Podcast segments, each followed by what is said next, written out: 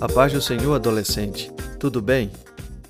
Hoje vamos iniciar esta reflexão falando sobre um dos mandamentos que o Senhor Deus escreveu e acrescentou uma promessa.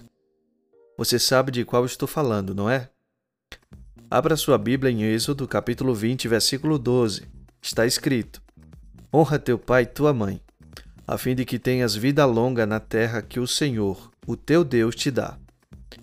Percebeu? O maior beneficiado desta promessa é você. Deus se agrada de um filho que ama, cuida e obedece os seus pais. A palavra de Deus nos ensina: quem tem um filho sábio, nele se alegra. Então, nesse momento, ore, pedindo a Deus sabedoria. Você vai precisar para dizer sim ou não a certos convites, na presença e principalmente na ausência de seus pais.